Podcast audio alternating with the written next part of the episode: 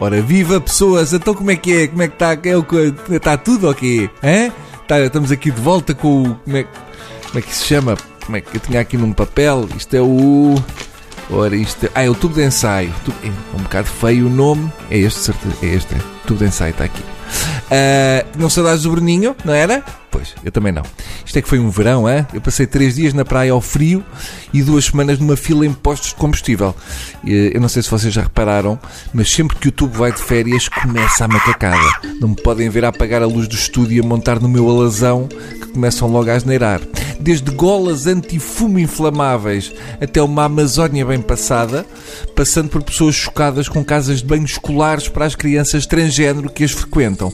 Aliás, sobre esse tema, eu nunca ouvi ninguém dizer nada sobre aqueles centros comerciais onde estamos descansadinhos a fazer o nosso xixi e entram umas senhoras de limpeza na casa de banho dos homens e baldeiam aquilo de tal maneira que ficamos com os testículos a cheirar a lexívia. Ou aqueles besuntos nos ginásios que secam os ditos na, na máquina para secar mãos. Parece que querem fazer uma, uma tosta mista dos tintins. Foram demasiados temas e é preciso fazer um balanço durante esta semana, mas houve um que é recorrente: Salazar.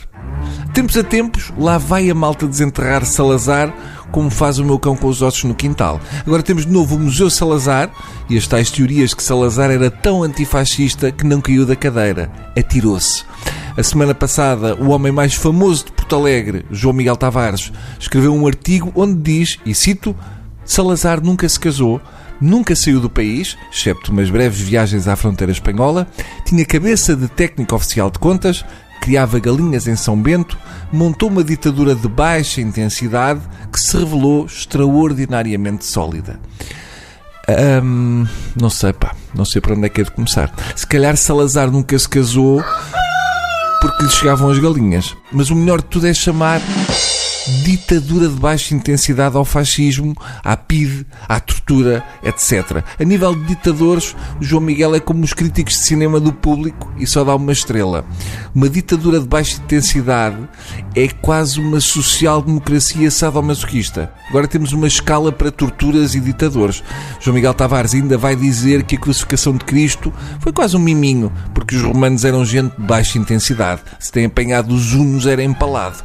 Eu tenho um amigo cujo pai ficou sem unhas quando foi preso pela PIDE. Uh, provavelmente João Miguel Tavares vai dizer que foi uma manicure com alta intensidade.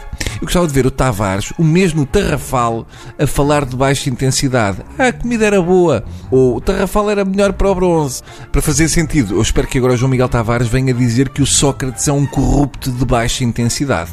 Para o Tavares, o PREC foi uma brutalidade, mas Salazar foi uma ditadura de baixa intensidade. Se calhar o problema foi o 25 de Abril ter sido uma revolução de baixa intensidade.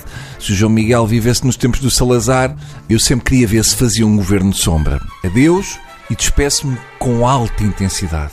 Até amanhã.